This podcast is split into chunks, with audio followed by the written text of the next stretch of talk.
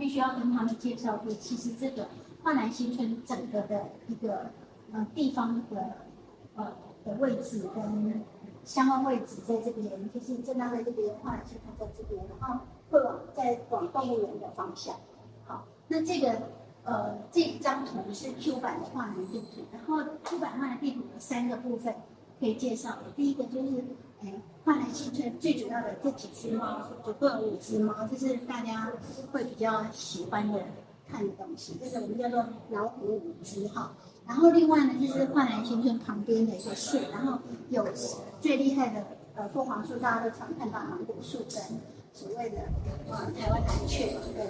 南洋山，就是树木跟鸟是第二个重点。然后第三个重点就是介绍华南新村的这个人物，就是这些大师们，那有所谓的呃张哲尧的太太，就是张奶奶，然后有国庆九呃教授夫人，这个都在老照片那边的。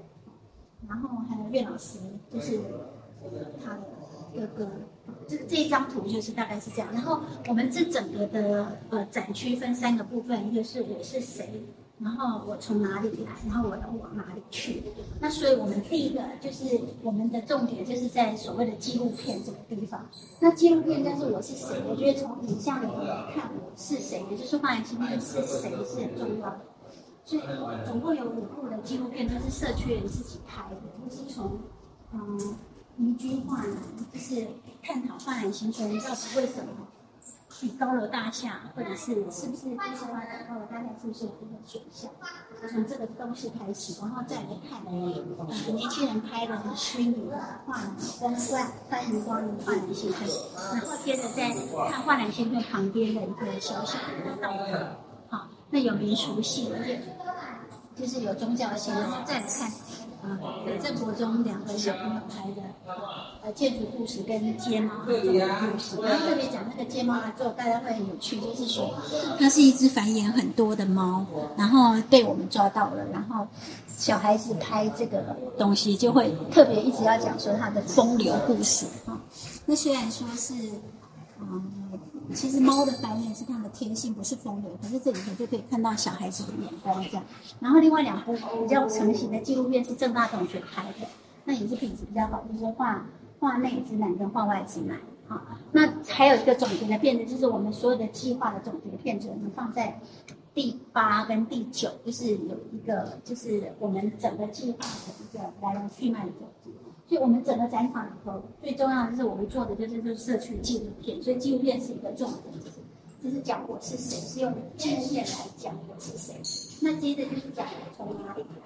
那我从哪里来？其实，呃，我们这次挑了华南新村这个文人眷村的十二个人物来讲，然后包括社区，就是还有社区的人物。那其中呃都是在讲，就是民国三十八年之后来自中国各省，或者是。从台湾从印尼来的，就是来讲说我是我的身世是从哪里，我跟家乡的故事在哪里。那其中就有所谓的，嗯，一个。呃，张敬国就是民国五十五年生，籍贯是老体育老师。那可以请大家看一看这个，就是这就是他们家乡里头，就是他讲的很深刻的故事。比方说他离家的时候，妈妈看到他一直回不去了，然后他就问他说什么时候可以回来，然后他就说我根本回，我毕业就回去。可是他自己知道他根本回不了家。然后比方说这个女青年工作大队的杨宗宇女士，然后他就讲说他怎么来台台湾的，就是有一天他看到报纸底下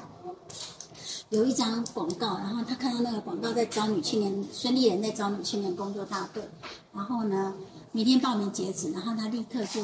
把那个广告截下来，当天就去考，考完他就考上，就这样子来到台湾。那这个可以讲实物，就是我们画南有所谓的文人菜，跟我们展览的那个文人。那边的那个杂志里头，就是我们拍了很多华南新村的那个菜色。那这个是华南的食神，特别可以介绍，就是一个叫做钟银凤女士的。然后他会讲说，他当年就是念补校的情形，因为他是其实不不是很认识字的，可是因为为了女儿就去补校念书，所以他就讲说，呃，他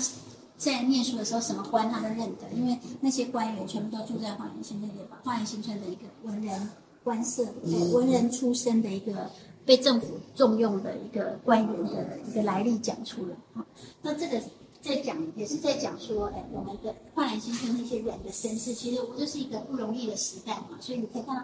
像这个就是讲林庆和老师，他是一个国军国军遗嘱。那国军遗嘱是什么？就是曾经参加过抗战，然后他的爸爸是过世的一个一个小孩子，然后他就是来到台湾，所以这个就是国军遗嘱的这个证件这样子哈。那他就会讲说，他当年其实是。是手守着枪的，就是他这里有讲，他就说他们大概有两百支步枪都是土枪，其实是要交回去给国军部队，结果他们走了十三天，共军一直想要把他们的枪拿到，所以就一边走一边打，只要有人说前面有情况，他们就快跑快跑，就是拿着枪是在战火里头长大的哈。好，按照这个吕凯也是，他就说他们刚来台湾的时候，他们本来要喝那个水，结果一喝是海水，海水是不能喝的，结果他。他就说根本不能喝，这些都可以看到他们来的身世。然后这里有一个何东涛教授，他有一个，他有讲到，就是说，其实人生可以怎么看？他就说他以前曾经是夜盲，可是因为他夜盲，他没有办法看书，他干脆就把它背下来。这里可以看到幻影新村的教授们的来历，就是他们其实都很认真念书，然后都把，就是把危机当做转机。就是他们曾经是夜盲，可是因为没有办法看书，他把背出来。反而造就了他的功课，这样是可以勉励小孩子说，其实你不要担心，就是自己有什么残缺的地方，反而是可以，就是因为这个残缺，反而可以做更多事情哈。那这个是台湾籍的那个教授，就是焕然先生也会做台湾籍的教授，然后我在这边呃讲的那个。台湾籍的教授夫人，他就讲说，当年他们家里很小，两个房间而已。你看哈，他说他有三个儿子加婆婆，总共家里本来就有六个人。然后他大伯的小孩来台北也来这边住，然后又加上大姑从越南来也来这边住，所以他们家两个房间曾经有十一个人住。然后我这里就用用了一个邻居的话就说，嗯，那时候他们家可能是底罗汉，就是来讲说当年其实是很不容易的。然后这个是熊婉教授，然后熊婉教授呢，就是所谓画南大师的那个公子。然后我这里引了他一段话，就说他非他的爸爸很慈祥，然后他每天练书法打拳，然后他总是穿着长袍。那边有一张旧照片，就是他的爸爸穿长袍的照片哈。他就说他记得有一次走在路上有一潭雨水，然后他还在犹豫怎么过，他一撩起长袍，啪就过去了，还说人生遇到困难就要这样。因为代表就说，其实也是有一点点，就是说碰到困难，其实当年的人他们都是想办法解决的。然后这一张照片呢，是在讲说，这个是一个有有一些受到西洋文化冲击的一个老师的小孩。然后呢？这里就讲说，他们家其实平常都是喝咖啡，那跟那个老照片呼应。那边有一张他们家喝咖啡的照片，他就说他的爸爸喜欢听古典音乐，然后这些是他妈妈做的娃娃。那我觉得这里就可以讲说，当年的人其实漂流移动很远，可是对家乡是有乡愁的。然后其实这些就是他们寄托乡愁的地方。好，那这里还有另外一个。比较年轻的第二代的社区里面的照片啊，那像这个他拿着“相见亦如是，不来常日君”，其实他就是在讲，就是就是他岳父的一个字。他岳父是谁？他岳父就是一个非常有名的书法家，叫刘太师啊。他就说，其实字要写好没有什么诀窍，就是书读多了，不要有所谓而为。所以就又呼呼应了他这些字，叫做“相见亦无事，不来常遇君”，就是做很多事情都无所谓而为的话，就是会比较有成就。然后，因为社区跟焕然新村的关系是很密切，所以这里有两个社区的的杂货店老板的照片哈。那这是可以讲说。他来跟这些教授们怎么相处？因为你知道以前，呃，焕然新村旁边的社区也都是闽南人为主的嘛，哈，所以他就说这些教授们他要的菜都是品质好一点。他特别有讲说，教授们都来都讲过，他刚开始也是不是讲的很好，可是跟他们一直讲一直讲，讲到他们觉得。很熟悉的他的国语就自然变好了，就是这个张田中先生，今年已经七十岁了。然后我特别要讲这个老奶奶，就是老奶奶，大家我们之前已经在那本书里头已经讲过她的先生了哈，还有她的故事。但是我们在这里特别要讲照顾她的印尼的新移民，叫印尼的华侨，他是那个就是我们叫做谢金我们叫做特别的哈。然后这里引了他一段话，就是他们两个的吃食是不一样的哈。他说他自己都是做炸酱，可是他的炸酱是拌油葱、拌猪油，加辣椒酱，还加印尼的香料。可是北京来的张教授，他就自己做自己的炸酱，所以两个人在同一个屋檐下做的炸酱面是不一样的。这就可以显示说，其实换南人物里头，其实他们到晚年的时候，其实很多新移民跟他们的关系都是非常密切的。好，好，那这些是现存的换南的人物，都是活生生的人。那这里就是过去。那我们选了几个照片，就在讲当年华南新村的呃风华岁月哈。所以这里所有的呃照片都是我是谁，包括这些老照片都在讲说我从哪里来，就是华南新村人是从哪里来。所以因为华南新村是一个正大的宿舍，所以是老师为主，所以我这里就讲说讲台上的教诲。学生们的拍照留念，跟家眷们的家居岁月，跟社区的小孩子的容颜，都是展示了那时候的风华岁月。所以这是华南新村的风华岁月。那我们用了几张老照片，就是老师们讲课，老师们跟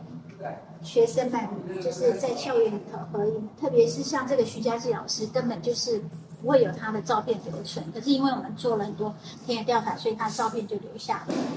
然后，比方说会有这种呃呃跟李国鼎一起做事的这个张泽尧教授，然后焕然先生会有这种跟政府官员很有关系的大车子，其实也显示了他跟呃就是其他军眷村不同的地方，他们可能都是政府官员，然后而且是非常高的高官，所以家里就是很很早就有大车出现。可是相对的，呃。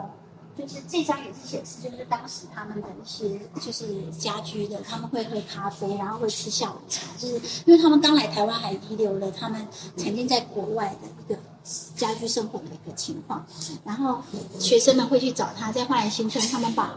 呃学生们当做自己的孩子，然后一起吃绿豆汤谈生活，然后也有三代移民来的，就是有我我我小脚的老太太，我这里有讲我小脚的老奶奶是花园新村所有人的记忆这样子哈。然后，当然，相对的社区也是一样的，就是这里有社区的老照片，就是当时的社区骑沙轮车，然后社区的样貌是这样的样貌，就是非常对比，就是说跟一个眷村的环境的一个对比。眷村的老太太太们在那边跳土风舞，然后社区的小朋友们骑沙轮车哈，然后其实那时候是有一点点阶级性在这边的，所以当然它就是一个一个焕然新村的真实状况哈。那讲完了啊。嗯，我从哪？哎，我是谁？我从哪里来？当然又要回到说，我们将来焕然新村要往哪里去？那将焕然新村目前很重要的，它是在民国一百零七年三月三十号，已经是文化局指定的聚落建筑群了。所以将来最重要的是，就是对这个老社区、老基地的一个管理维护跟活化的方案。然后这是政府该做的，可是政府该做的，其实要回归到。整个聚落的再造一定要纳入公民参与的精神哈，然后要回应正大师生社区跟社会各界对焕然的需求跟想象，也就是说，这个家园其实是大家的，不只是正大的，所以这个图是非常重要。就是说，社会里头的专业资源要进来，然后加在地的知识学跟社区的营造跟专业的协助发展，然后再回到正大里头，因为它的所有权毕竟是正大是管理者，所以。加上他的教学、研究跟学术的支持，跟研究创新，来让这整个的基地是一个很独特的基地。然后这里就是一个未来的大家对焕然新村的想象。我们因为这个计划里头所做的，让焕然新村彰显出来，这是我们啊啊在地美学生活做的事情。就是我们在焕然新村扰动嘛，所以我们拍摄纪录片，然后我们去呃外面就是。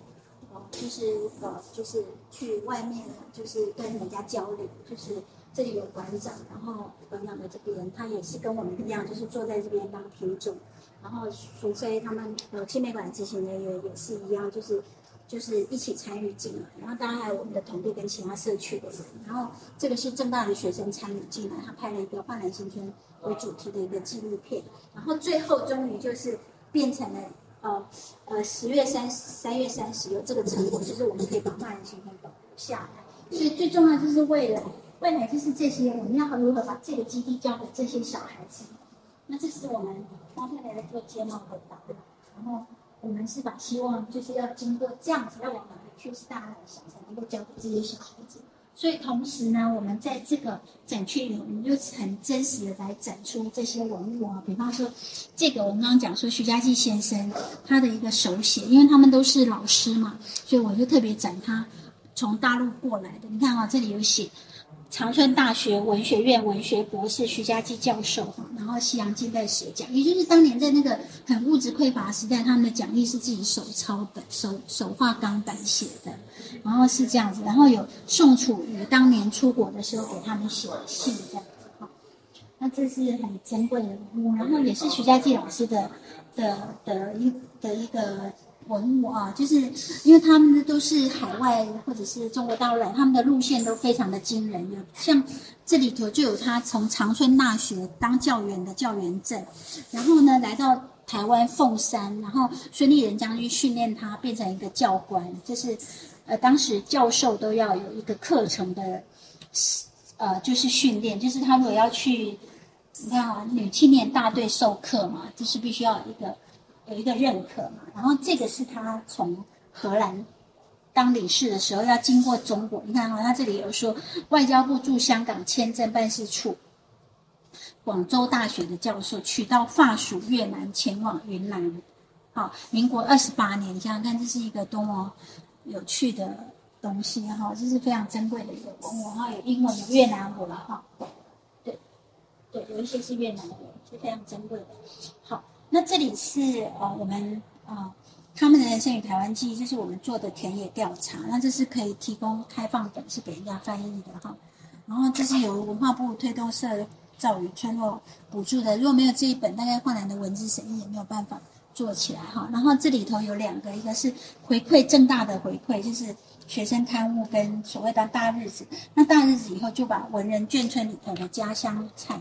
比方说。红烧狮子头哈，或者是他们家做的，还有江西的冰糖，呃，就是他们家做的冰糖肘子、水晶狮子头，跟山西的刀削面，还有那个